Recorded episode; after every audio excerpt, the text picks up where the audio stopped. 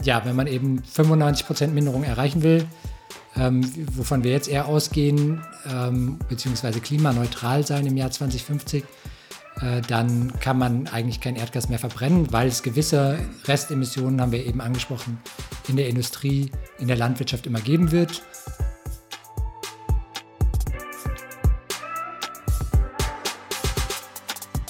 Hi, willkommen bei Npower. Wir sind Markus und Julius. Und wir sind überzeugt, dass die Energiewende machbar und für den Klimaschutz essentiell ist. Wir produzieren diesen Podcast, damit ihr die Möglichkeit habt, euch Energiewissen anzueignen und möchten euch nebenher spannende Personen und Projekte vorstellen. Los geht's! Oh, meins war irgendwie gerade ein, ein totes Freundchen. Hm, ja, das beste Bier für den Gast. ja, bei dir jetzt gut, gut geploppt, hey. Herzlich willkommen zur 15., Mm. 16. 16. Zur 16. Episode des Sandbauer Podcast. Gerade eben, wirklich zwei Sekunden vor der Aufnahme hat Julius mir noch gesagt und ich habe es natürlich jetzt wieder vergessen. 16. Aufnahme ähm, vom Endpower Podcast. Ein kleiner redaktioneller Einschub. Es ist die 17. Episode. Also war sowieso alles falsch, was wir gesagt haben. Aber trotzdem viel Spaß bei der Episode. Wir wollen heute mit ähm, Jakob über das Thema Jakob Gas, Wachsmuth. Mit Jakob Wachsmuth über das Thema, das hätte ich gerade, also hätte ich noch gesagt. der äh, Klugscheißer in mir wieder. Genau, es ist nicht nur äh, Jakob Wachsmuth, es ist Dr. Jakob Wachsmuth. Also erstmal, Jakob, schön, dass du bei uns bist. Ja, hallo, freut mich auch. wir wollen heute über das Thema Gas sprechen. Und zwar wollen wir uns damit ein bisschen befassen, was ist denn eigentlich aktuell die Rolle von Gas im Energiesystem? Wir wollen uns dann natürlich auch anschauen, wie sieht das Ganze denn in 20, 30, 40, 50 aus, also in der Zukunft, weil ist natürlich auch ein ganz ja, wichtiger, wichtiger Sektor, wo sich quasi viel tun wird im, im Gassektor. Und wir wollen dann natürlich auch noch darüber sprechen, wie das denn alles mit der Gasinfrastruktur zu tun hat, weil Infrastruktur ist eigentlich das Thema, wo sich dann wahrscheinlich relativ viel ändern wird in nächster Zeit. Genau, was auch ein Thema ist, was einfach stark politisch debattiert wird aktuell, ne? Ja, total. Es war jetzt auch äh, relativ frisch auch die Roadmap für Wasserstoff, glaube ich, rausgekommen, ne?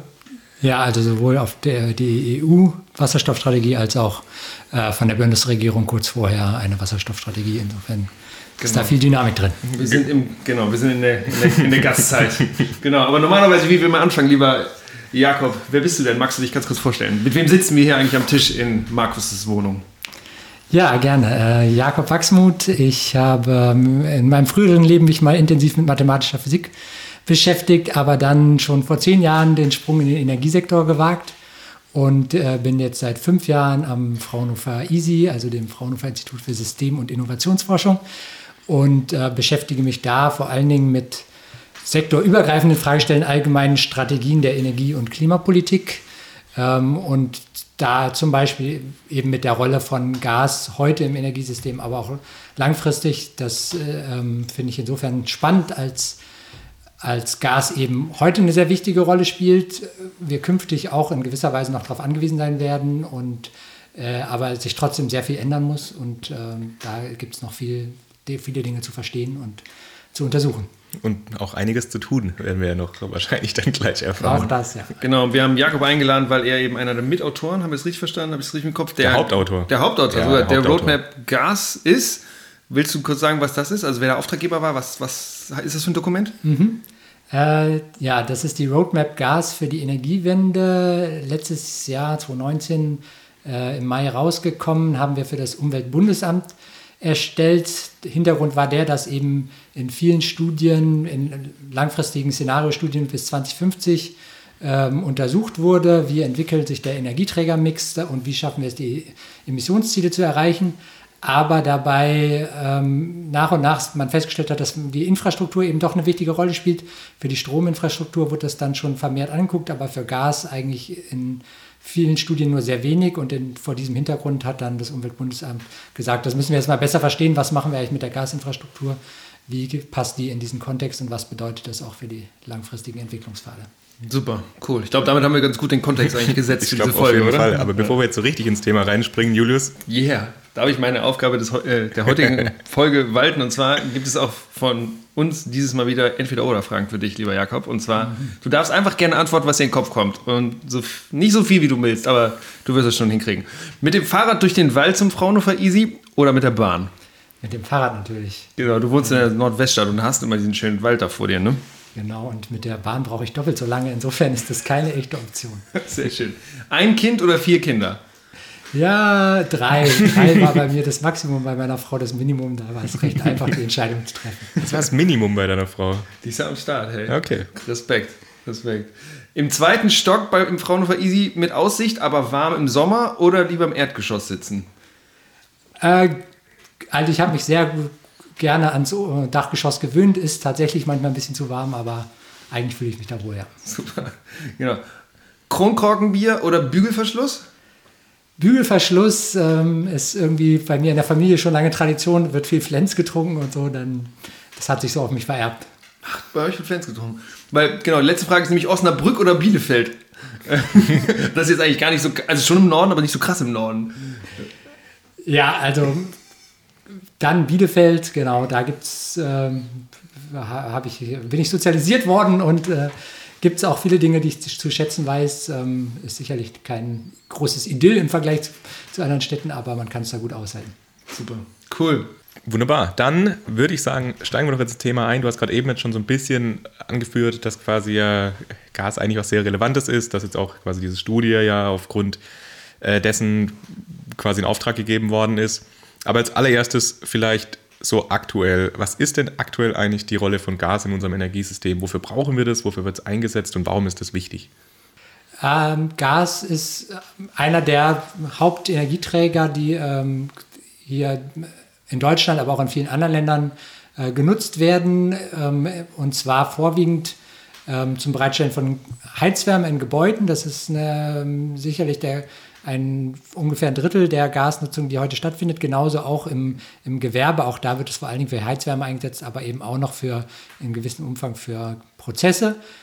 Und dann kommt dazu, dass in der Industrie Gas als ähm, wichtiger Energieträger fungiert, um eben vor allen Dingen auch Hochtemperaturprozesswärme bereitzustellen. Also im Gegensatz zu Heizwärme, die ja nur, nur in vergleichsweise geringen Temperaturen benötigt wird, braucht man da für bestimmte Prozesse in Öfen ähm, zum Beispiel äh, sehr hohe Temperaturen und dafür ist eben Gas sehr gut geeignet, um, um das bereitzustellen. Also nochmal, Raumwärme ist quasi das, was wir jetzt so brauchen zum Heizen, also bei allen daheim. 21 Grad.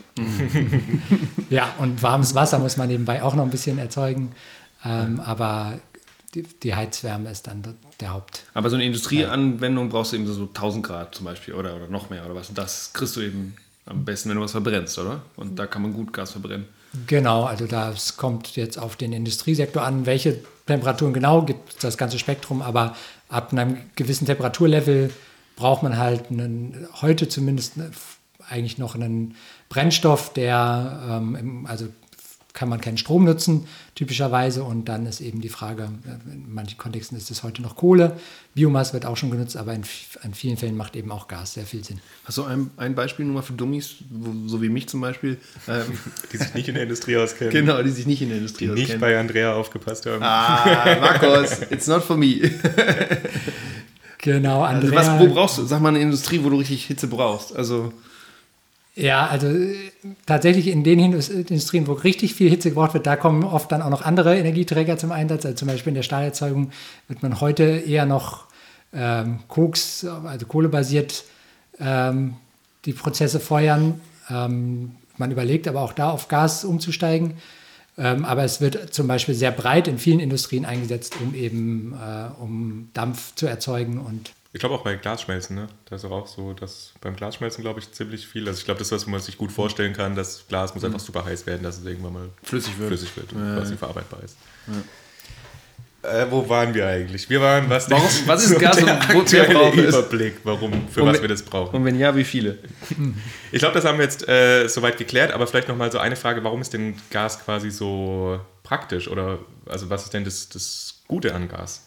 Ja, okay, also das ist so, dass Gas ähm, einerseits eine hohe Energiedichte hat. Das heißt, äh, man kann es jetzt ähm, viel Energie in geringem Volumen speichern. Da gibt es natürlich Dinge, die haben noch höhere Energiedichten, wie flüssige Energieträger, äh, Öl, Benzin.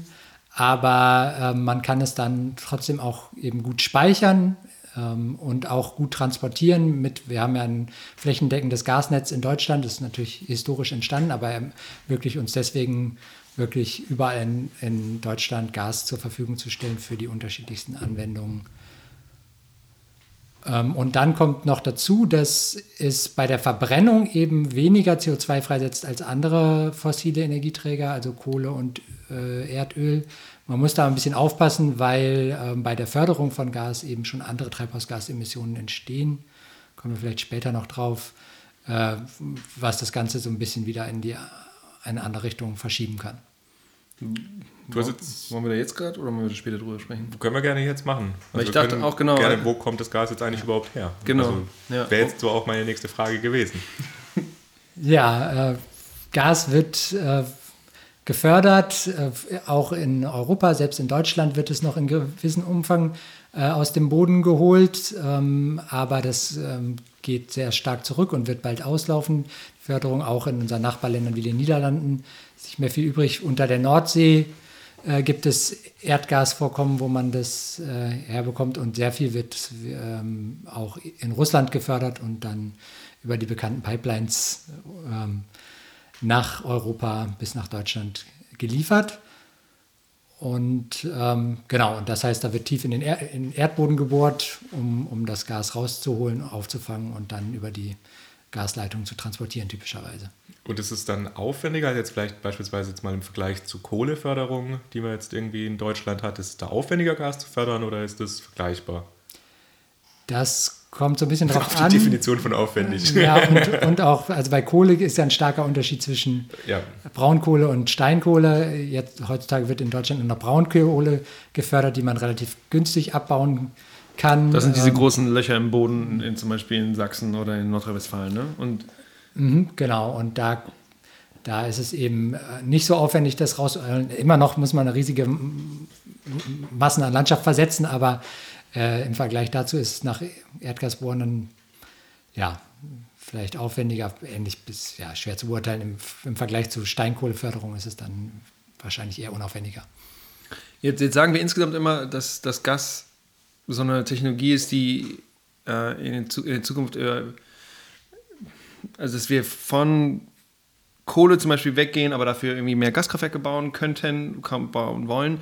Unter anderem wird es eben damit argumentiert, dass da bei der Verbrennung von Gas eben weniger CO2 emittiert wird als zum Beispiel bei anderen fossilen Brennstoffen.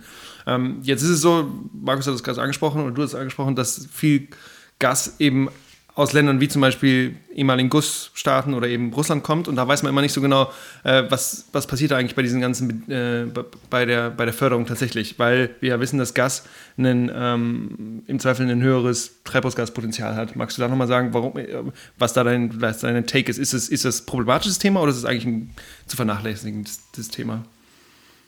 Ja, es ist schon ein wichtiges Thema und also vorab vielleicht nochmal, wie ist das, was passiert da? Also bei der bei der Förderung von Erdgas gibt es halt oft gewisse Leckagen, man nimmt auch den Methanschlupf, äh, dass eben Methan, was der Hauptbestandteil von Erdgas ist, äh, in die Atmosphäre gelangt. Und Methan ist eben wie Kohlendioxid auch ein Treibhausgas, also was dazu beiträgt, dass sich äh, die Erde erwärmt. Und es ist sogar ein deutlich stärkeres Treibhausgas. Also man, das hat einen eben höheren Erwärmungseffekt.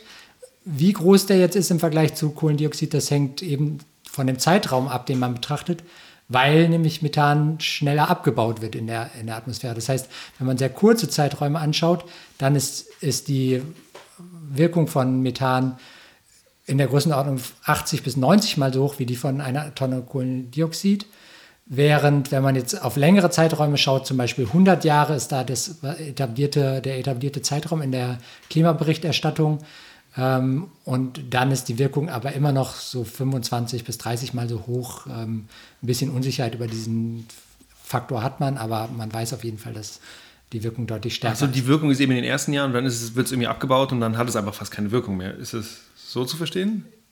Ja, also fast keine Wirkung ist vielleicht äh, nicht richtig in dem Sinne, dass sie immer noch deutlich größer ist als Ja. die von Kohlendioxid, aber die, die, durch den Abbau, dass weniger dann äh, noch äh, in der Atmosphäre ist, wird eben der Effekt einfach kleiner mit der Zeit. Ja, okay, ja. Das ist auch, das, die Methan ist ja auch, glaube ich, so das aus der Landwirtschaft, ne? Die pupsenden Kühe, wo immer auch mal wieder in der Diskussion sind, dass die so viel Methan emittieren. Ja, das finden wir immer so lustig, ist. ne? aber, dann, aber klar, wenn wir alle immer mehr Fleisch essen, dann gibt es eben mehr in Anführungsstrichen pupsende Kühe und dann wird es eben auch noch schwieriger, irgendwie diese Methanemission noch äh, zu Das ist der reduzieren. Methanschlupf der Kuh.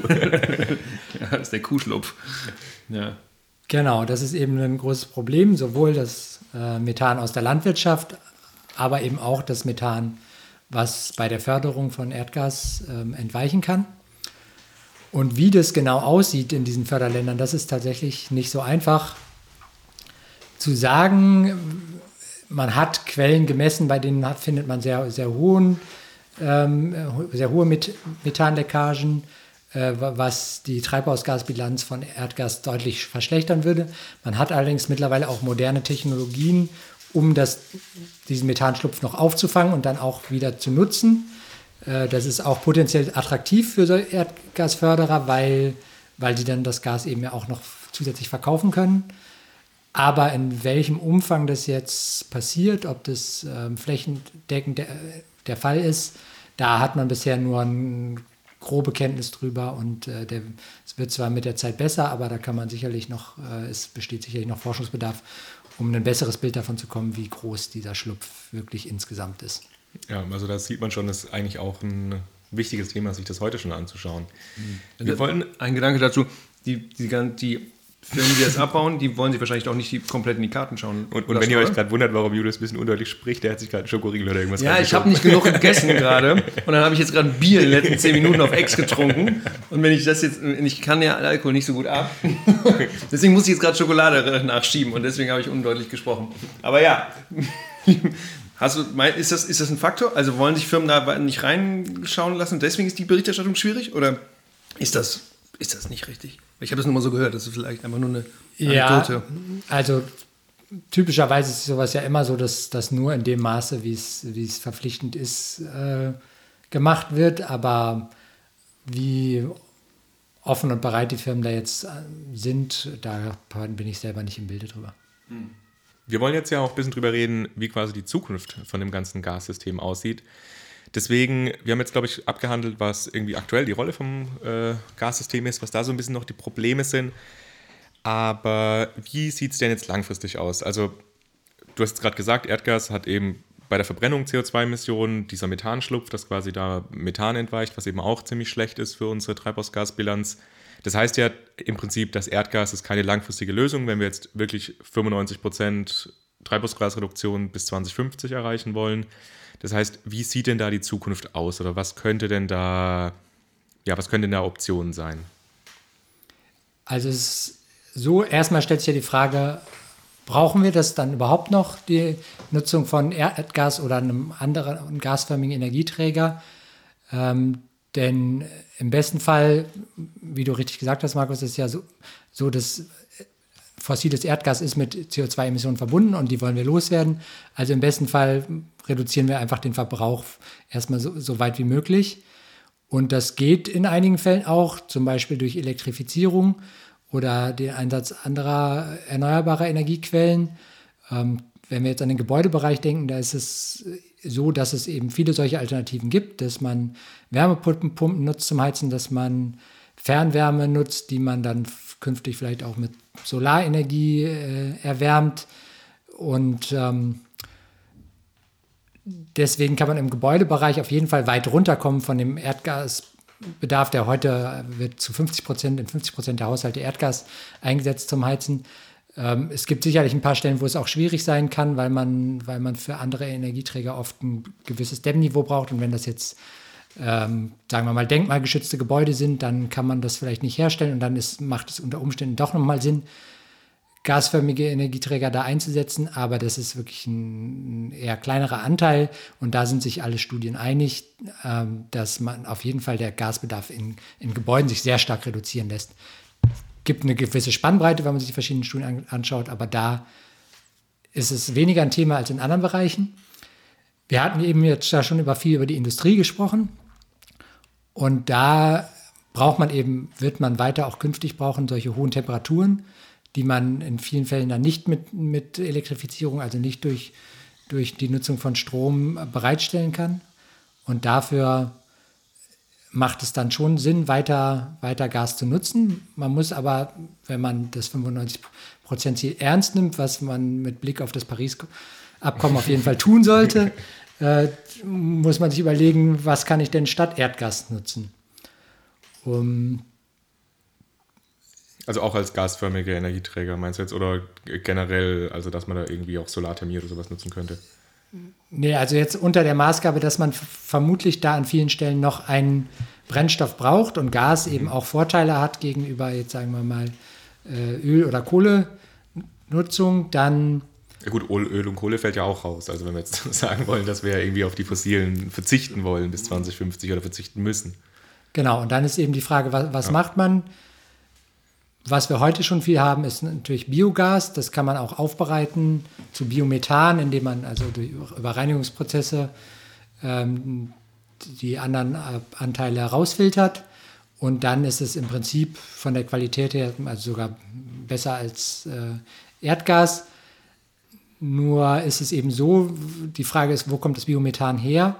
Und also das Biogas, das wird heute zum Teil noch gewonnen, dadurch, dass man Energiepflanzen anbaut. Da haben wir jetzt schon seit einigen Jahren eigentlich äh, sind wir zu dem Schluss gekommen, dass das äh, im Kontext von Nutzungskonkurrenten nicht das ist, was wir machen wollen, Energiepflanzen anbauen, weil wir eben dann weniger Flächen für Nahrungs- und Futtermittel haben.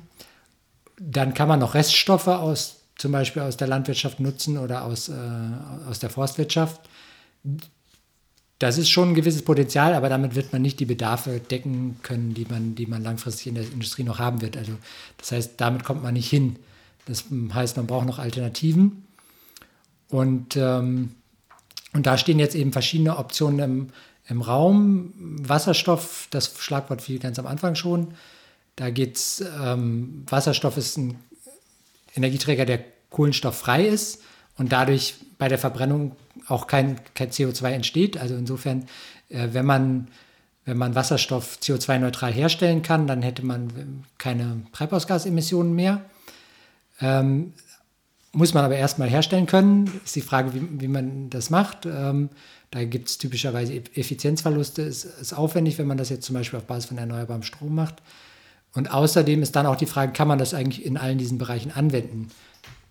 Das ähm, hat mit den Endanwendern zu tun, die jetzt erstmal nicht auf Wasserstoff eingestellt sind. Das hat auch mit der Infrastruktur zu tun, ähm, die bisher auf ähm, eben methanhaltige Gase ausgelegt ist. Und ähm, genau, deswegen ist bei Wasserstoff ein Fragezeichen, das muss man sich sehr genau im Einzelfall anschauen, wie das geht. Eine Alternative ist eben, dass man doch wieder CO2 zuführt dem, dem Wasserstoff und daraus synthetisches Methan herstellt, was dann gegebenenfalls auch klimaneutral ist, wenn man denn das CO2 klimaneutral gewonnen hat. Äh, das kann zum Beispiel sein, indem man aus dem Biogas noch CO2 ähm, gewinnt oder indem man eben das aus der Luft abscheidet. Oder haben wir ja auch drüber gesprochen mit Andrea, ich glaube schon ein paar Mal, dass es ja auch so prozessbedingte Emissionen gibt in der Industrie, die sich ja eigentlich nicht vermeiden lassen. Also beispielsweise in der Zementindustrie wäre es dann auch eine Option, dass man am Ende von der Zementindustrie CO2 quasi da abscheidet und das dann nochmal mit Wasserstoff vermischt, um dann da synthetisches Methan herzustellen? Im Prinzip schon. Man muss sich natürlich bewusst sein, dass wenn jetzt das CO2 ursprünglich aus einer fossilen Quelle kommt, dann wird es zwar da nochmal recycelt, aber danach am Ende doch in die Luft geblasen und dann hat man äh, immer noch eine. Nur ein bisschen quasi Zeit gewonnen. genau, aber ähm, aber wie du sagst, es gibt unvermeidbare Emissionen, zumindest aus heutiger Sicht in der Zementindustrie. Und für die kann man dann sagen, dann hat man es zumindest ähm, mehrfach genutzt.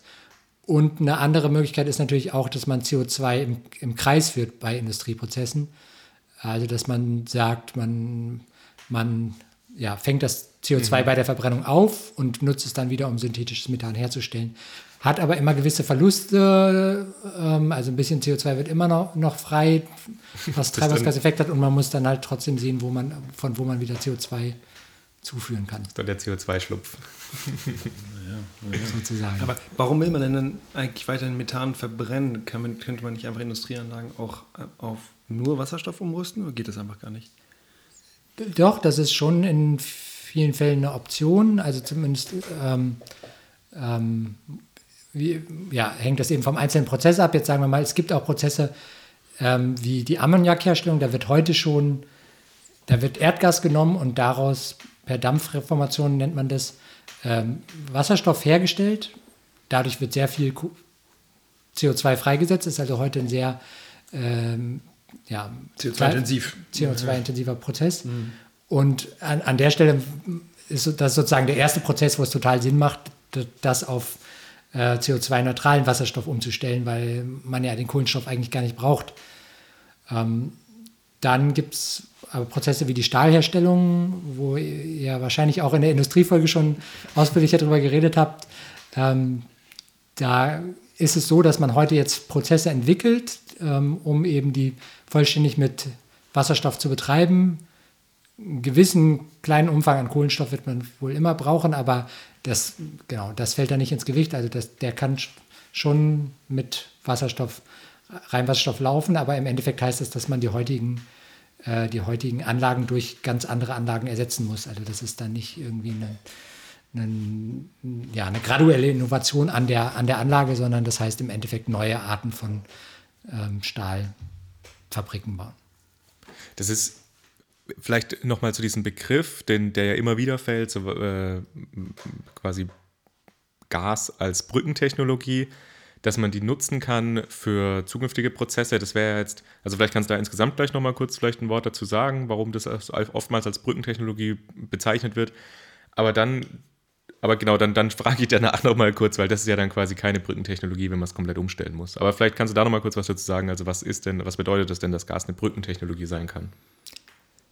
Ja, Gas als Brückentechnologie ist eigentlich so, ein, so eine Idee, die schon vor vielen Jahren aufgekommen ist und vielleicht auch gar nicht mehr so ganz den heutigen Wissensstand widerspiegelt. Also da, damals war eben die Idee, Gas hat ja weniger Emissionen bei der Verbrennung als Kohle, als Öl. Also wenn wir erstmal Gas einsetzen, können wir schon mal viele Emissionen sparen und, äh, und damit schon mal deutlich reduzieren. Und ähm, insbesondere war das zum Beispiel auch in der Stromerzeugung ein großes Thema, weil man eben wusste, man braucht da auch ähm, erstmal zwischendurch weiterhin flexibel einsetzbare Kraftwerke und, äh, und die Rolle konnte dann könnte Gas einnehmen. In gewissem Umfang stimmt das immer noch, also äh, trifft das schon noch zu. Andererseits hat man, ging man damals davon aus, dass man vielleicht gar nicht so stark reduzieren kann muss. Man hat eher an langfristig 80 Prozent Reduktion gedacht und hätte dann auch noch gewisse Restmengen an Gasgut, Erdgas im System behalten können. Mittlerweile ähm, hat man sich aber auf schärfere Klimaziele ähm, geeinigt, was eben da, daran liegt, dass man einerseits mehr weiß darüber, wie schlimm eigentlich die Folgen des Klimawandels sind, was aber auch äh, damit zu tun hat, dass man ähm, ja aus ja, Gerechtigkeitsgründen auch die, Inselstaaten, die vom Klimawandel stärker bedroht sind, noch stärker schützen will. Und äh, ja, wenn man eben 95 Prozent Minderung erreichen will, ähm, wovon wir jetzt eher ausgehen, ähm, beziehungsweise klimaneutral sein im Jahr 2050, äh, dann kann man eigentlich kein Erdgas mehr verbrennen, weil es gewisse Restemissionen, haben wir eben angesprochen, in der Industrie, in der Landwirtschaft immer geben wird.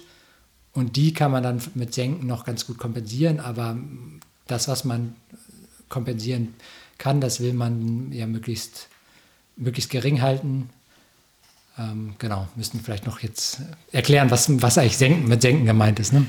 Genau, also was, was sind was denn Senken? Senken was, äh, von, ich wollt, ja. Bevor ja. du das sagst, ich wollte nur sagen, ihr Lieben, wenn ihr das hört und ähm, ihr jetzt so von 80% Szenarien und von 95% Szenarien was hört, dann könnt ihr nochmal in die Folge Nummer 2 reinhören mit Ben. Da haben wir das nochmal auseinandergenommen und geguckt, was sind eigentlich die Differenzen.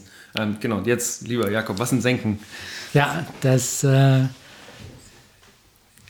ist so, wir wollen eben klimaneutral sein im, im Jahr 2050. Also das heißt wirklich nur noch so viele Treibhausgase ausstoßen, wie auch gleichzeitig aufgenommen werden ähm, können. Also und das heißt, entweder müssen dazu ähm, Treibhausgase aus der Atmosphäre entnommen werden und dann in, unterirdisch gespeichert werden, also in künstlichen Speichern. Das ist das, was unter dem Stichwort CCS ähm, läuft. Carbon Capture and Storage oder Carbon Capture and Sequestration. Genau. Oder es muss von natürlichen Senken aufgenommen werden. Natürliche Senken sind zum Beispiel Wälder, die viel CO2 speichern. Man ähm, genau, denkt auch darüber nach, das im Boden mit einer CO2-Aufnahme anzureichern. Und im besten Fall ist man dann am Schluss eben in dem Fall, dass das, was man in die Atmosphäre ausbläst, auch gleichzeitig wieder aufgenommen wird durch andere Prozesse und man also netto nichts mehr emittiert und dadurch die Erwärmung gestoppt wird. Wir haben gerade vorhin ja nochmal, oder kannst du es nochmal zusammenfassen, wie sich denn jetzt der Bedarf insgesamt entwickeln wird? Weil das ist ja auch irgendwie so ein Streitthema, ob denn der insgesamt, also ich meine, dass jetzt der fossile Gasbedarf quasi wegfällt, ich glaube, das ist ja jetzt ziemlich klar, wenn wir das mit den 95%-Szenarien dann tatsächlich ernst meinen, das mit Paris ernst meinen, dann muss das raus. Aber generell die Gasnachfrage, also du hast jetzt gesagt, es gibt ja auch die Option synthetisches Methan oder Wasserstoff, also quasi synthetische Gasenergieträger. Wie sieht es denn aus? Also wie wird es denn in 2050 oder wie sollte das denn im Energiesystem aussehen? Werden wir mehr oder weniger Gas brauchen, als wir quasi heute haben? Also es ist gut, wenn wir die Nutzung, wo das möglich ist, so stark reduzieren. Das heißt, die Tendenz ist auf jeden Fall nach unten. Es gibt da jetzt schon unterschiedliche Studien zu, in dem Sinne von, dass es verschiedene Bereiche gibt, eben, wo ja Gas eingesetzt wird. Wir haben das eben schon andiskutiert. Also im Gebäudebereich, wie gesagt, ist man sich einig, da wird auf jeden Fall der Gasbedarf deutlich runtergehen. Äh, in der Industrie macht es jetzt Sinn, das an, den an vielen Stellen weiter zu nutzen. Man kann da auch noch Teile reduzieren. Es kann aber auch sein, dass man bei der stofflichen Nutzung, wo man heute Erdöl einsetzt, stärker auf Gas geht. Dadurch ist es da auch denkbar, dass dass man zumindest äh, in einer ähnlichen Größenordnung oder sogar teilweise in einer etwas höheren Größenordnung äh, Gas nutzen würde. Ein Bereich, den wir noch gar nicht angesprochen haben, ist, ist der Verkehrssektor. Da wird heute wenig Gas genutzt, also die wenigsten Leute haben ein Erdgasfahrzeug, auch im, im Güterverkehr ist das nicht verbreitet. Und da gibt es jetzt sehr unterschiedliche Studien, die sehr unterschiedliche Optionen im Verkehrssektor nutzen. Also es gibt Studien, die gehen davon aus, dass man den Verkehrssektor mehr oder weniger komplett elektrifiziert, also auch nicht nur die PKWs durch äh, E-Fahrzeuge ersetzt, sondern auch LKWs, entweder Batteriebetrieb oder mit, mit Oberleitungen, vergleichbar zu Zügen, ähm, mit Strom versorgt. Es gibt aber auch Studien, die sagen, okay, hier, das, das ist zu aufwendig, und auch hier wäre es sinnvoll, doch gasförmige Energieträger zu nutzen, wenn man, äh, wenn man eben solches erneuerbares Gas CO2-neutral bereitstellen kann. Und also heute ist die Nutzung im Verkehr quasi bei Null, jetzt mal ganz grob gesprochen. Mhm. Und wenn man da auf so eine Nutzung im Güterverkehr geht, dann können da schon sehr hohe Bedarfe entstehen. Und wenn man sich das jetzt mal in Summe über die Sektoren anschaut, ist, was wir sehen, ist, dass es bestimmte Szenarien gibt, in denen der Gasbedarf ungefähr auf dem heutigen Niveau verweilt, wenn es jetzt sehr intensiv eingesetzt wird in der Industrie und im Verkehr. Und es gibt Studien, die sehen ein sehr starkes Abnehmen äh, des, des Gasbedarfs. Was eigentlich klar ist, also dass, dass auf jeden Fall wir nicht noch viel mehr Gasnutzung sehen können unter den Bedingungen, wie wir sie jetzt haben und den Zielen, die wir erreichen wollen. Aber man sieht eben doch eine sehr große Bandbreite, was, was die künftige Nutzung von Gas angeht. Ich habe mir in Vorbereitung ja natürlich die Uber-Studie von euch auch angeschaut und da ist eine Sache mir so ein bisschen ins Auge gesprungen. Und zwar habt ihr da ja auch verschiedene Studien verglichen und ihr habt dann gesagt, dass im 95%-Szenario die Reduktion in einer Spannbreite von 14 bis 83 Prozent sein kann. Und da wollte ich mal fragen, also wie kann das denn sein, dass es so eine riesen Spannbreite quasi ist, in denen der Rückgang, also was sind da denn die, die Key-Annahmen, die da in den verschiedenen Szenarien drinstecken, dass die Spannbreite so groß wird? Also dann ist vielleicht auch klarer, warum die Szenarien da so auseinandergehen können. Ja, also das ist das, was ich eben schon angedeutet habe, dass wenn man jetzt in allen Sektoren wirklich auf eine ganz starke Elektrifizierung setzt, auf ein, ähm, im Gebäudebereich alle Gebäude super gedämmt werden, werden, sodass man überall äh, andere Energieträger nutzen kann oder fast überall. und auch im Verkehr nicht, nicht auf Gas als Energieträger setzt, sondern eben zum Beispiel auf, auf, auf Strom, also auch im Güterverkehr oder auf, auf flüssige erneuerbare Brennstoffe, dann kommt man in diese Größenordnung der 83 Prozent Minderung. Wenn man jetzt aber sagt, man, man kriegt das nicht so gut hin zu elektrifizieren, zu dämmen im Gebäudebereich. Und außerdem wollen wir noch im großen Stile im Verkehr gasförmige Energieträger nutzen. Kann auch Wasserstoff sein übrigens ähm, ähm in Brennstoffzellenfahrzeugen. Dann äh, ist es, ähm, hatten wir in der Studie da diese 14% Abnahme als äh, obere Grenze. Ja, da sind aber auch noch gewisse Bandbreiten weiter denkbar, sodass das eben das ist, was ich eben angedeutet habe, mit, dass die Größenordnung insgesamt ähnlich bleibt wie heute. Ja, okay. Also das liegt dann quasi hauptsächlich daran, dass in den anderen Sektoren sich eben was ändert oder nicht ändert, dass da dann große Unterschiede sind. Ja. Mhm. Genau, Jakob, du hattest ja jetzt eben gerade gesagt, dass in eurer Studie, in dieser Roadmap Gas, ist grundsätzlich eher davon ausgegangen wird, dass der Bedarf sinkt und eben zu diesen Prozentzahlen, die gerade Markus genannt hat. Jetzt ist es so, dass es alle zwei Jahre auf Bundesebene ähm, den sogenannten Netzentwicklungsplan gibt. Das ist der Plan, ähm, der von den 16 ähm, Fernleitungsnetzbetreibern, genau, Fer Fernwärme, nee, Fern Fernleitungsnetzbetreibern. Ähm, erstellt wird und das müssen die machen nach 15 vom Energiewirtschaftsgesetz und das kommt alle zwei Jahre eben raus. Und da wird in der aktuellen Version, die gerade in der Konsultation ist, ähm, werden zwei Szenarien hauptsächlich diskutiert. Und eine, ein Szenario geht auch, genau wie du auch sagst, ähm, geht der Bedarf sehr stark runter. Ähm, es gibt aber dieses andere Szenario, das da auch diskutiert wird, wo sie sogar davon ausgehen, dass der Bedarf eigentlich noch wieder steigt. Wie kann es sein, dass ihr eigentlich davon ausgeht, in dieser Roadmap-Gas, dass es substanziell sinkt, eben bis zu diesen 83 Prozent, die du, glaube ich, genannt hast. Und die, äh, die Übertragungsnetzbetreiber, äh, die gehen davon oder diskutieren wenigstens, dass es wieder weiter nach oben geht. Wie, wie, wie, wie passt das zusammen? Das liegt daran, dass da ja, kommen verschiedene Faktoren zusammen, würde ich sagen. Also einerseits ist es so, dass erstmal der Fokus liegt da immer auf, auf den nächsten zehn Jahren. Das heißt, die, die Aussage, dass das da ansteigt, ist jetzt nicht auf 2050 bezogen, sondern eher auf 2030, auf, ja. auf 2030 oder 2032, je nachdem wie ähm, genau was gerade der ja, der Zyklus äh, dieses ähm, Netzentwicklungsplans ist und ähm, und man sieht dann da leichte Anstiege, also das ist jetzt auch nicht ähm, keine riesigen Anstiege in dem Sinne von, dass schon auch vorstellbar ist, dass man bis 2050 wieder in ähnlicher Größenordnung wie, wie heute. Was auch noch dazu kommt, ist natürlich, dass die immer auf der sicheren Seite sein müssen, wenn sie ihr Netz planen, dass sie am Schluss auch die äh, Bedarfe decken. Das heißt, bei denen gibt es einen gewissen Anreiz, natürlich noch so, so einen Sicherheitsaufschlag drauf zu, zu, ähm, zu machen, etc., um, genau, um, um da auf der sicheren Seite zu sein.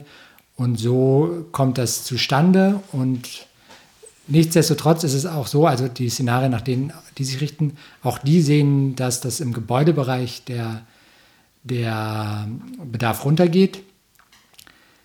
Aber das wird eben durch andere Effekte kompensiert, zum Beispiel eine stärkere Nutzung in der Stromerzeugung.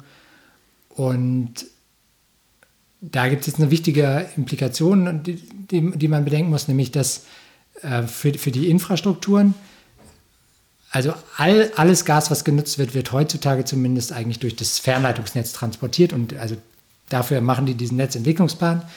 Das heißt, da fällt es weniger ins, ins Gewicht, wenn, wenn in einem Sektor der Bedarf stark runtergeht und dafür in einem anderen hoch. Aber ähm, von da aus wird es eben zum Teil in die, in die Verteilnetze weiter transportiert, die vor allen Dingen dann die Haushalte, das dezentrale Gewerbe etc. versorgen. Und da wird der Bedarf sinken und das heißt, in diesen Netzen, in den Verteilnetzen, kann man sich sehr sicher sein, dass der Bedarf stark zurückgehen wird in der nächsten Zeit, auch wenn er dann vielleicht auf der Fernleitungsnetzebene trotzdem ähnlich groß ist wie heute. Also Fernleitungsnetze sind quasi diese Langleitungen, die dann 400, 500, 600 Kilometer von beispielsweise Norddeutschland, wo dann irgendwie das Gas ankommt vielleicht, bis nach Süddeutschland und verteilen jetzt dann innerhalb von einem Ort oder innerhalb von der Stadt das, was dann tatsächlich jetzt bei uns auch vor der Straße quasi im Boden liegt, wodurch dann ich als Haushalt mein Gas dann beziehe. Genau, und dazu noch eine Zusatzinfo, ich habe es mal durchgerechnet, die 16 Fernnetzbetreiber, die es in Deutschland gibt, die haben insgesamt 38.000 Kilometer Leitung in Deutschland. Das ist siebenmal ungefähr vom Nordkap bis nach Gibraltar. Also es ist schon viele Kilometer einfach. Genau, wobei das jetzt nicht nur die Fernleitungsnetze sind, sondern auch die. Äh, Weiß ich nicht. Die Da stand im Verteilnetze Netzentwicklungsplan stand das, dass das, dass die, Net, dass das die Aber die Kilometer betreiben sind, das ja die- vielleicht auch noch die Verteilnetze, oder? Die können, das kann vielleicht sein, dass sie auch nicht Verteilnetze betreiben, aber so habe ich es gelesen. Aber Aber gutes check Thema. es lieber selber. Nee, sehr gutes Thema. Und zwar äh, Infrastrukturen. Weil das ist ja jetzt eigentlich noch ein Thema, wo wir jetzt noch drauf, drauf äh, zu sprechen kommen wollen. Ne? Ihr merkt schon, Infrastrukturen sowieso ein super heißes Thema, bleibt dabei. Und zwar, du hast ja jetzt schon äh, gerade vorhin gesagt, wir werden wahrscheinlich in 2050 noch gasförmige Energieträger in unserem System haben. Und wie passt das denn mit der aktuellen Gasinfrastruktur zusammen? Also können wir die, die wir haben, werden, also synthetisches Methan, Wasserstoff und ich weiß nicht, das waren die zwei hauptsächlichen, die da sein werden? genau, Biogas noch in einem gewissen Biogas, Umfang oder ja. Aufbereitung zu Biomethan. Ja, genau, also und wie kann man jetzt die quasi in unser bestehendes Netz integrieren? Oder funktioniert das, funktioniert das nicht? Was muss man da machen? Ja, also die, die methanhaltig sind oder ähm, ähm, Kohlenwasserstoffe eben mit, mit hohem Met Methangehalt, äh, die sind sehr vergleichbar zu, zu Erdgas, äh, das wir heute nutzen. Gibt es ein paar Feinheiten, wie sie sich unter, unterscheiden vielleicht, aber, aber im Wesentlichen heißt das, für die macht das keinen Unterschied. Die Infrastruktur, die wir heute haben und auch die Endanwender, die da hinten dranhängen, können eigentlich problemlos das, könnten das problemlos nutzen. Und die Endanwenderinnen. Genau. Gibt es auch weibliche Heizung eigentlich und äh, männliche Heizung? Nein, aber es gibt ja. Haushalte. Bei, ja. bei Ja, nee. Abnehmer habe ich mich das schon oft gefragt. Also, dass die Was, Heizung- was, was das genau die, bezeichnet, den ja, ob, Abnehmer? ob die Heizung der Abnehmer ist oder, Oder ob der Haushalt der ob der Abnehmer Haushalt ist. der Abnehmer Ja. ist. Und, ja. Naja, Weiter egal. geht's. Ja. Und das ist ja die Heizung, also insofern. Ja. Der Radiator. Wie auch immer. Ja, aber die Ähm. Fußbodenheizung. Oh Mann, die Wandheizung. Aber die brauchen noch nicht so, die brauchen noch nicht so hohe, hohe Temperaturen. Aber gut, wird auch vielleicht mit Gas zur Verfügung gestellt. Egal. Weiter geht's, Jakob. Aber weißt du noch, worüber wir gesprochen haben? Infrastruktur, Ja. bis eingebunden werden kann. Genau. Umrüstung auf Wasserstoff zum Beispiel.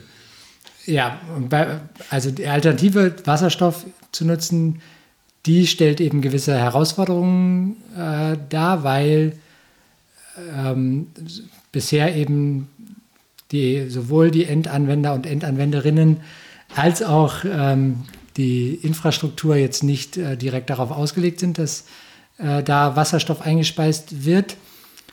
Und da muss man jetzt unterscheiden. Also eine, man kann es entweder beimischen erstmal in einem gewissen Umfang, den, den kohlenwasserstoffhaltigen Gasen ähm, wie Methan. Und ähm, das geht zu einem gewissen Umfang schon heute. Aber je höher der Anteil wird, desto schwieriger wird es halt für ähm, vor allen Dingen erstmal für die äh, ähm, Endanwendungen. Ich bleibe jetzt mal bei einer Endung und ähm, zwar auch das unterscheidet sich wieder. Also Gasturbinen haben oft größere Probleme, zumindest ältere, mit Wasserstoffanteilen schon bei ein paar Pro Volumenprozent Beimischung. Bei anderen An End- Endanwendern ge geht mehr. Aber ähm, da gibt es auf jeden Fall Grenzen. Man kann das verbessern, indem man ähm, die, die Endgeräte, Endtechnologien austauscht. Äh, aber man, es macht keinen Sinn, das immer höher zu treiben, sondern irgendwann stellt sich dann die Frage, ob man nicht dann ganz auf Wassers Wassers Wasserstoff umswitchen kann. Das ist wahrscheinlich auch bei den normalen äh, Gasboilern in Haushalten so, oder? Die können ja auch nicht unendlich hoch Wasserstoff vertragen. Genau, die ähm, können ein bisschen mehr vertragen, aber auch, ähm, auch da mü- müsste man sie austauschen. Und da ist umgekehrt natürlich auch nochmal ein großes Problem, dass dass so viele sind, dass wenn man die jetzt alle austauschen wollen würde, dass man äh, einen sehr hohen logistischen Aufwand hätte, der kaum zu stemmen ist. Das heißt, aber wenn man das wirklich ernst meinen würde, von Wasserstoff, äh, von Erdgas auf Wasserstoff umzusteigen, dann müsste man das wahrscheinlich Nachbarschaft pro Nachbarschaft machen, oder? Oder dass man in einzelnen Städten anfängt und das sehr hypothetisch alles im Sommer macht und das alles umgestellt wird in einer, bis die nächste Heizperiode Periode wieder startet, oder? Ist das, Genau. ist das realistisch? Also wird über sowas nachgedacht tatsächlich? Also über sowas nachgedacht wird auf jeden Fall. Ob das realistisch ist, da gehen die Meinungen auseinander. Ähm, jetzt nochmal, also das ist jetzt der Fall, über den wir jetzt reden, ist der, dass, dass wir wirklich in den Verteilnetzen bis, bis hin zu den Haushalten eben auf, auf Wasserstoff umstellen wollen. Und da ist es so, da liegen typischerweise nur einfache Leitungen. Und wenn man die jetzt auf Wasserstoff umstellen will, also man kann die schon nutzen für Wasserstoff, das ist jetzt zumindest bei den neueren Leitungen, äh, ähm, PE-Leitungen, also Kunststoffleitungen kein Problem. Ähm, die, aber man müsste dann eben, wie du richtig gesagt hast, Julius, im Endeffekt erstmal alle Endanwender in einer Umgebung umstellen.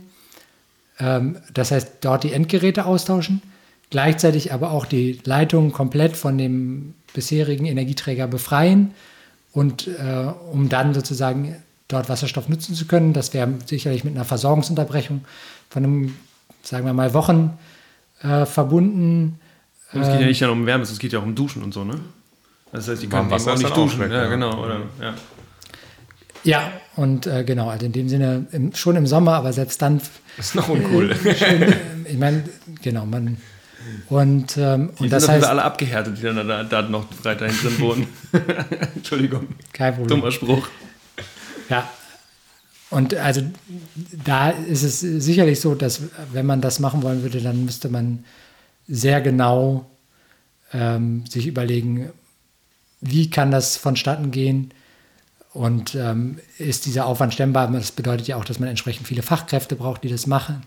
Äh, das sind Fragen, die haben wir schon eben schon mal angerissen bei uns auch, aber die, da sind wir jetzt noch nicht zu einem finalen Schluss gekommen, weil eben die Herausforderungen so groß sind, dass wir jetzt tendenziell erstmal auf dieser Verteilnetzebene skeptisch sind, dass sich das wirklich machen lässt. Ähm, aber auszuschließen ist auch nicht. Und man muss auch sagen, es gibt andere Länder wie Großbritannien, auch die Niederländer, die, die das zumindest in einzelnen Städten jetzt mal überlegen zu machen. Und insofern ist da die Diskussion weiter im vollen Gange. Achso, vielleicht können die ja auch dann äh, Erfahrungen sammeln, auf die man in anderen Ländern wieder zurückgreifen kann, ne? wenn es gut läuft jedenfalls. Man Ja. verliert aber natürlich immer Zeit. Also wenn es eine gute Lösung ist, dann ist immer. Ja, aber ist klar, niemand möchte der Erste sein oder die Erste sein. Man möchte ja immer warten, bis irgendwo Pilotanlagen stehen und betrieben werden, dass man weiß und sicher gehen kann, dass das alles funktioniert. Ja, Äh, vielleicht noch ein Punkt jetzt. Du hast jetzt gesagt, bei den Verteilnetzen ist es bei den Transportnetzen, bei den Leitungen auch so, dass da überlegt wird, auf Wasserstoff umzustellen oder ist es da kein Thema? Genau das, ähm, da wollte ich jetzt auch noch drauf eingehen. Die, ähm, da ist die Sache jetzt, also erstmal große Industrieverbraucher, wo wir ja gesagt haben, die, da macht es zum Teil auch sehr viel Sinn, die auf Wasserstoff umzustellen und wir werden auf jeden Fall gasförmige Energieträger brauchen. Nehmen wir nochmal das Beispiel Ammoniakherstellung.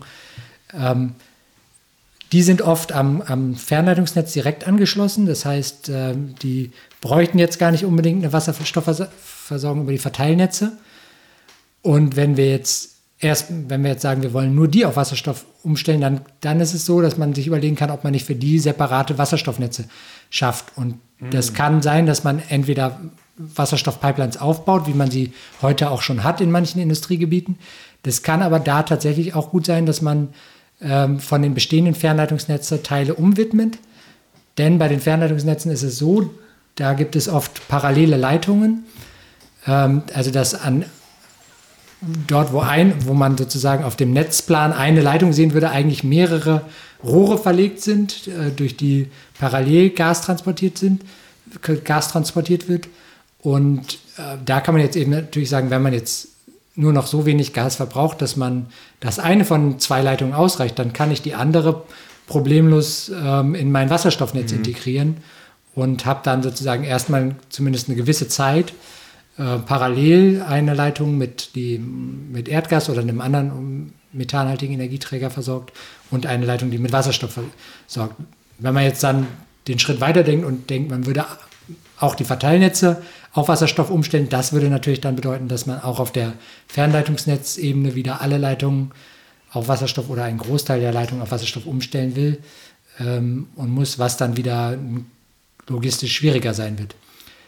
Was man da auch noch bedenken muss, ist, dass Deutschland auch ein Transitland ist für Gas. Es wird zum Beispiel Gas von Russland durch Deutschland mhm. weiter nach Westeuropa transportiert. Und nur weil wir sagen, äh, wir, wir nutzen jetzt nur noch Wasserstoff, heißt es nicht, dass die anderen nicht gerne immer noch ähm, Erdgas oder methanhaltige Gase geliefert bekommen wollen und deswegen gewisse von, äh, von diesen Leitungen dann immer noch dafür benötigt werden würden.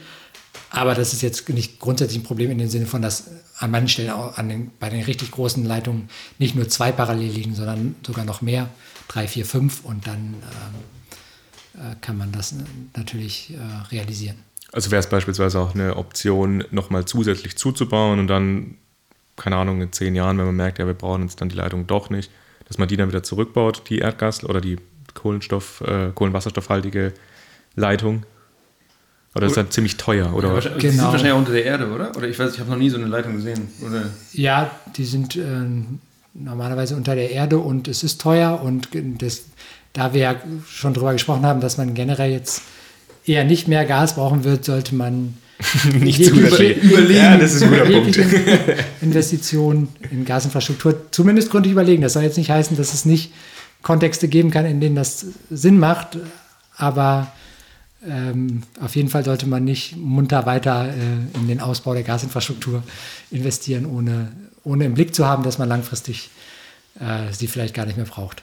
Ich habe das aber irgendwo gelesen, dass war das nicht auch in dem äh, Entwicklungsplan von den äh, Fernleitungsnetzbetreibern, dass die nochmal 1500 Kilometer Leitung zubauen wollen? Wollen die bestimmt. Aber ob sinnvoll ist, natürlich eine andere Frage. Nein, das ist eine andere Frage okay. wahrscheinlich. Ne? Ich, ja, das ist ja von, den, von denen selber geschrieben, deswegen, ich weiß nicht, vielleicht bin ich doch zu skeptisch oder so, keine Ahnung. Aber wenn, wenn mir jemand aufträgt, genau, wenn mir jemand aufträgt, schreib mal so, wie du dich entwickeln willst in den nächsten Jahren, dann schreibe ich natürlich rein, ich will irgendwie mehr machen, um mehr Geld zu verdienen, oder? Also, aber vielleicht bin ich da auch komplett nicht richtig am Start, weiß ich nicht genau. Ja, Gasnetze sind schon eine regulierte Infrastruktur, das heißt, das, ähm, ja. die haben relativ starke Vorgaben. Äh, wie das auszusehen hat und der Netzentwicklungsplan wird iterativ erstellt, mit in dem ersten Szenariorahmen festgelegt wird. Und der wird dann, zudem gibt es Konsultationen, wo die Bundesnetzagentur, die eben äh, die äh, Regulierung ähm, der Infrastrukturen, insbesondere eben auch der Gasinfrastruktur, äh, kontrolliert, dann Feedback gibt und, und auch Anpassungen einfordert und genauso dann wieder auf dem darauf basierenden Gasnetzentwicklungsplan sagt, okay, wir sehen, wir stimmen zu hier und besteht dieser und dieser Ausbaubedarf oder eben, und, oder eben auch nicht.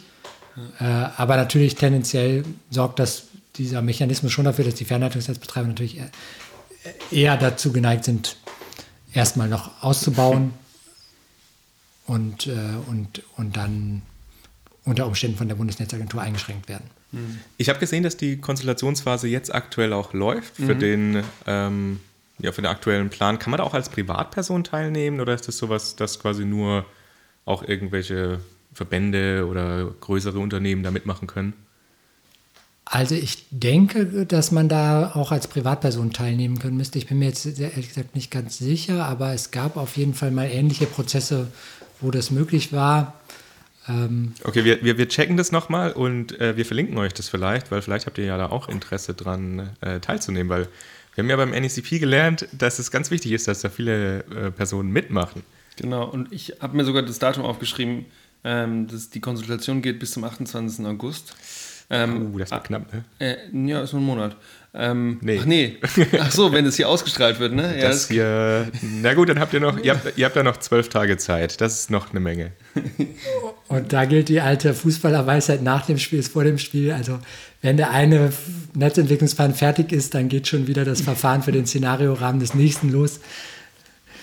Also da gibt es noch genug Möglichkeiten, sich zu beteiligen. ja, genau, aber ne, die Zeit rennt uns ja auch so ein bisschen davon bis 2050. Und da kommen wir jetzt zu einer ganz perfekten Überleitung eigentlich, na, die ich jetzt an, ansprechen wollte. Und zwar habe ich auch gelesen bei euch in der ähm, Studie, dass man ja quasi jetzt schon Leitplanken setzen muss, wie sich das Ganze entwickeln soll, weil man ja, ja Überlegungen treffen muss, die jetzt umgesetzt werden, weil ansonsten ist es vielleicht irgendwann zu spät und man merkt dann, oh, wir haben jetzt die letzten fünf Jahre nichts gemacht. Deswegen die Frage, habt ihr da auch oder hast du so No-Regret-Optionen, die man auf jeden Fall ziehen sollte, ziehen müsste oder gibt es das jetzt bei der Gasversorgung nicht? Doch, die gibt es auf jeden Fall. Ähm, beim äh, würde jetzt mal ein bisschen unterscheiden, einerseits zwischen erstmal der Nutzung von Gas und dann noch den, den Infrastrukturen. Bei der Nutzung von Gas haben wir, denke ich, schon relativ viel auch diskutiert, dass man erstmal da, wo man auf die Nutzung von Gas gut verzichten kann und zum Beispiel elektrifizieren kann oder andere alternative erneuerbare Energien einsetzen kann, das auch tun sollte. Und ähm, damit zumindest erstmal den sicherstellen sollte, dass der Bedarf nicht ins Unermessliche oder nicht beliebig groß äh, wird, ähm, weil es eben immer teuer sein wird, auch, auch solche erneuerbaren Gase bereitzustellen. Ähm, hoffentlich in Zukunft deutlich günstiger als heute, aber ähm, deswegen ist es gut, wenn man das, das beschränkt. Aber es gibt eben auch Nutzungen, wo es auf jeden Fall Sinn macht, wie zum Beispiel die Ammoniakherstellung, die wir angesprochen haben, ähm, wo man sagen kann, okay, da sollten wir auf jeden Fall auf Wasserstoffnutzung gehen.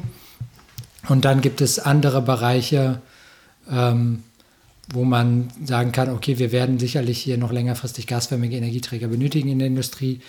Ähm, da können wir Effizienzmaßnahmen machen, um das auch zu reduzieren, aber wir müssen uns darauf einstellen, dass wir weiter, weiter gasförmige Energieträger brauchen. Okay, und dann ist die Frage, was bedeutet das für die Infrastrukturen? Und da ist es eben so, bei den Verteilnetzen haben wir gerade besprochen, wird der Bedarf tendenziell sinken. Das heißt, umfangreiche Investitionen in die Verteilnetzinfrastruktur, also zumindest in den Neubau von Verteilnetzinfrastruktur, sind jetzt begrenzt sinnvoll. Die äh, müssen auf jeden Fall gut geprüft sein und, äh, und ähm, der, der, langfristige Nutzen, denn man muss ja bedenken, die Dinger liegen typischerweise für 50 Jahre ja, und länger ähm, sichergestellt sein. Dann ist es ähm, Genau, umgekehrt so, wenn man jetzt auf die Wasserstoffnutzung guckt, da sind eben aus meiner Sicht noch viele Fragezeichen da. Und bevor man da aktiv wird, muss man erstmal ein paar Grundsatzentscheidungen treffen, sich stark überlegen, in welchen Bereichen wollen wir eigentlich, können wir eigentlich künftig Wasserstoff ein, einsetzen und, und was benötigen wir dafür.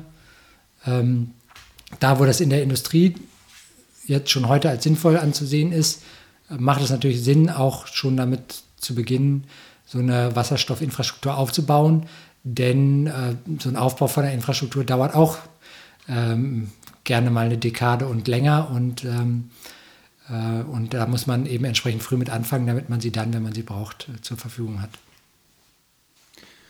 Cool, ja. Ähm, ich möchte nochmal auf einen Punkt von relativ Anfang der Folge zusammenkommen. Und zwar haben wir da über diese ganzen Szenarien gesprochen. Jetzt ist es ja so, dass Szenarien ja immer die Zukunft abbilden, wie wir sie selber bereit sind zu gestalten. So, und du hast am Anfang auch gesagt, dass dieses ganze Gasthema ziemlich heiß gerade auch diskutiert wird, im politischen Berlin unter anderem. Genau, welche Infrastrukturen brauchen wir, wie viel Wasserstoff machen wir und so weiter. Und du hast immer wieder auch gesagt, dass eigentlich die Gasnachfrage im Privatsektor, also in den normalen Haushalten, eher sehr stark sinken wird. Jetzt ist es so, dass wir aktuell noch ziemlich viele äh, ähm, finanzielle Unterstützungsprogramme zum Beispiel haben für die Implementierung von neuen Gasinfrastrukturen. Also wenn Haushalte sich eine Heizung einbauen, dann ist es häufig eben die Gasheizung. Und du hast eben auch, glaube ich, gesagt, neue Gasheizungen liegen bei 50 Prozent der, der, oder wahrscheinlich 70 Prozent der neuen Heizungen, die eingebaut werden, sind immer wieder Gasheizungen. Ähm, wie lang, warum ist es so, dass wir immer noch solche starke Unterstützung für Gas haben, wo wir eigentlich davon ausgehen, dass da die Nachfrage sinken wird? Und sind wir einfach noch nicht an diesem Prozess, wo man tatsächlich diese neuen Regeln eben implementiert und einfach sagt, wir brauchen dieses Gas nicht oder wir wollen dieses Gas nicht mehr? Hast du da eine Meinung, hast du da ein bisschen Erfahrung aus deinem täglichen Projekt, äh, Projektarbeitsleben? Ja, ist äh, eine gute, aber schwierige Frage. ähm, in dem Sinne von, also äh, ein Faktor ist natürlich, dass viele Prozesse einfach langsam vonstatten gehen und also gerade Veränderungsprozesse. Wir haben jetzt äh, uns gerade nach mit viel Mühe auf auf einen Kohleausstieg äh, mhm. geeinigt, wo wir eigentlich schon lange wissen, dass, dass Kohle eben sehr klimaschädlich ist und wir ähm, da wirklich möglichst schnell äh, aussteigen müssen, wenn wir die Klimaziele erreichen. Wir brauchen jetzt aber im Prinzip auch äh, kurz- bis mittelfristig ähm, Pläne, die dann natürlich längerfristig ähm, wirken, die eben auch einen Ausstieg aus fossiler ähm, Öl- und Gasnutzung eigentlich beinhalten. Und das ähm, sollte sicherlich damit einhergehen, dass man, dass man die Gasnutzung in, im Gebäudebereich nicht mehr, nicht mehr fördert, ähm, sondern eben st stärker andere Optionen dort unterstützt. Und äh, es kann, wie besprochen, sinnvoll sein, an manchen Stellen auch Gas zu nutzen, aber man braucht es auf jeden Fall nicht, äh, nicht zusätzlich fördern, ähm, wenn man dafür Sorge trägt, dass man ja zum Beispiel jetzt die Erdölheizungen den Neuanbau künftig verbietet, verbieten wird, dann braucht man, gibt es keinen Grund mehr, einen Anreiz zu setzen, auf, auf Gas zu wechseln. Mhm. Ja. Gut, ich glaube, wir haben jetzt über viele Punkte gesprochen. Du hast jetzt auch am Ende ja nochmal so ein bisschen drauf eingegangen, auf die verschiedenen Szenarien. Du hast nochmal so diese No-Regret-Option oder beziehungsweise was jetzt eigentlich ziemlich klar ist, wo es hingehen soll. Allerdings sind ja auch noch viele Fragen offen, wie du jetzt gesagt hast. Also beim Wasserstoff wissen wir noch nicht so richtig, wo das da hingehen soll. Jakob, vielen lieben Dank, dass du bei uns warst. Es hat mir sehr viel Spaß gemacht. Ich hoffe, ihr habt auch alle ein bisschen was gelernt und hattet Spaß dabei, aber ich denke eigentlich, das ist auf jeden Fall der Fall. Genau, das hoffe, das hoffe ich natürlich auch. Vielen Dank, Jakob, dass du dabei warst. Ich habe gemerkt, dass dieses Thema richtig wichtig ist und super groß auch noch ist. Wir haben letztens auch eine E-Mail bekommen, ob wir nicht mal eine Folge nur zu Wasserstoff zu machen können. Und das werden wir wahrscheinlich mittelfristig auch mal machen. Aber ich finde, diese Folge mit dir, Jakob, war ein super Auftakt, um überhaupt mal in dieses ganze Thema Gas und Infrastruktur reinzutauchen. Deswegen danke, dass du dabei warst. Ja, danke auch von mir für die Einladung. Hat äh, mir auch Spaß gemacht. Und ähm, genau, wir haben viele Themen nur natürlich auch nur anreißen können, wie ja. zum Beispiel Wasserstoff. So und, wie immer. Ja. Äh, genau, super, wenn das dann noch künftig mal vertieft wird. Ja, das wollen wir auf jeden Fall machen. Also ihr Lieben, wir sehen uns gleich im Recap. Ciao, ciao. Ciao. Ciao.